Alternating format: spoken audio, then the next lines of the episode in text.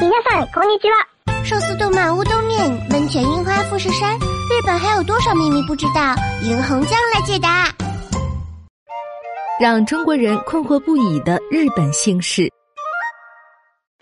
我们看日剧、追日番，爱木村拓哉，称呼新垣结衣为老婆，但对于一衣带水的日本，我们还知之甚少。别等了，来听霓虹酱画日本吧。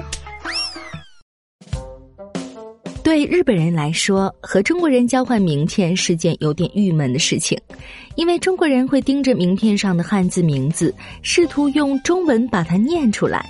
如果汉字上用罗马字母标注了日语发音，还会令中国人大皱眉头，因为它和原本的中文汉字发音相去甚远。以田中这个姓氏为例，日语的发音是 Tanaka，而汉字的发音是田中。如果不是通晓中日两种语言的人，可能还以为是两个不同的人呢。相同汉字在中文和日语中的发音大相径庭，这对中国人和日本人来说都是交流上的巨大障碍，而且。对中国人来说啊，日本人的名字里哪部分是姓，哪部分是名，有时也不太好判断。再有就是日本人的名字一般都比中国的人名字数多。例如，日本现任首相安倍晋三的父亲，已故的安倍晋太郎，他的名字是三个汉字。虽然这种情况在现在的日本越来越少了，但我们不妨以此为例来分析一下。中国单字的姓氏比较多。安姓就是其中之一。如果我们以姓安来做判断，那么他后面的“被晋太郎”这四个字就该是名字了。无疑，这在中国人的常识中实在是个太长而且几乎不可能看到的名字。而太郎这个日本名字在世界上是认知度比较高的典型的日本人名。日本现任外务大臣就叫太郎。那么，如果我们把安倍晋太郎中的太郎视为名字，这样一来，中国人恐怕会有另外一个疑问：即安和太郎中间的倍晋又是什么呢？莫非日本人也有中间名吗？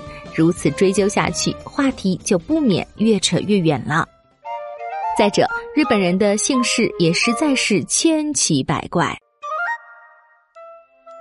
比如江尻这个姓，使用了“尻”这个狮字旁下面加个九的偏僻汉字，它在日语和汉语中都是臀部的意思。很难想象中国人会把它用在姓氏里。再如“玉手洗”这三个字，在日语中意为洗手间，但同时它也是一个姓氏，只不过读音不同。所以对日本人来说，汉字相同，读音相异，在感觉上还是不同的。但从中文的汉字来看，它是和洗手间相同的，至少在吃饭的时候自报家门会很尴尬吧。日本还有一些看起来像是一种职业的姓氏，比如犬养、猪饲等。实际上，日本的国语词典确实将它们分别解释为养狗和养猪业。此外，有些姓氏让人一看就能知道他们的祖先生活在什么样的地方，比如意为大树下面的木下，意为河流上游的川上，意为农田中央的田中等等。而且还有一些像我孙子、我妻这样的，让我们中国人感到匪夷所思的姓氏。这种姓氏印在名片上递给对方，不免让人疑惑：这到底是什么意思？到底是谁的孙子、谁的妻子？实在让人迷惑不解，甚至造成误会。虽然有人认为日本人在和中国人或其他外国人交往时，使用罗马字注音字母来表示姓名比较实际，但现实中这样的做法在日本还不普遍。毕竟在和汉字文化圈的人交往时，日本人的姓氏能成为一个很好的话题。日本的姓氏有三十万。中国、朝鲜半岛、日本、越南同属汉字文化圈，都使用筷子，信仰大乘佛教，深受中国文化的影响。其中的一个共同点就是，上述国家都用姓氏来区分每个人的血缘所属，在其后再加上各自的名字。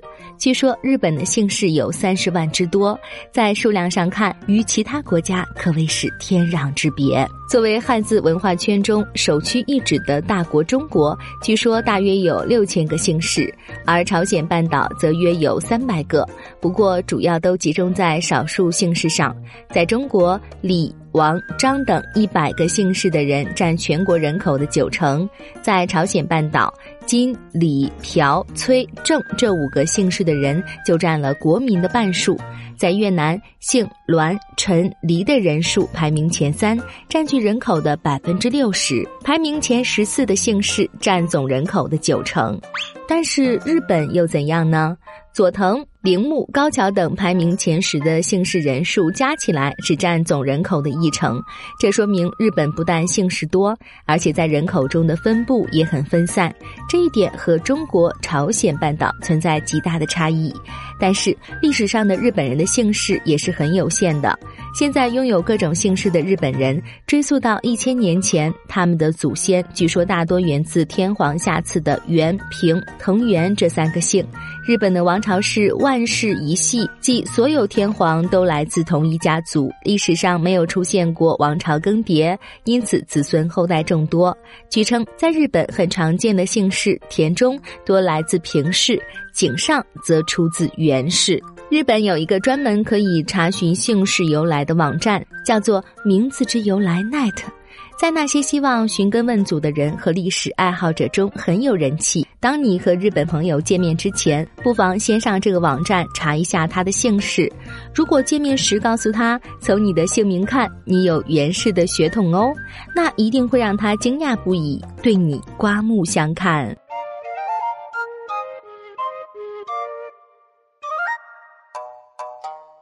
更多信息，请看日本网三 w 点 nippon 点 com。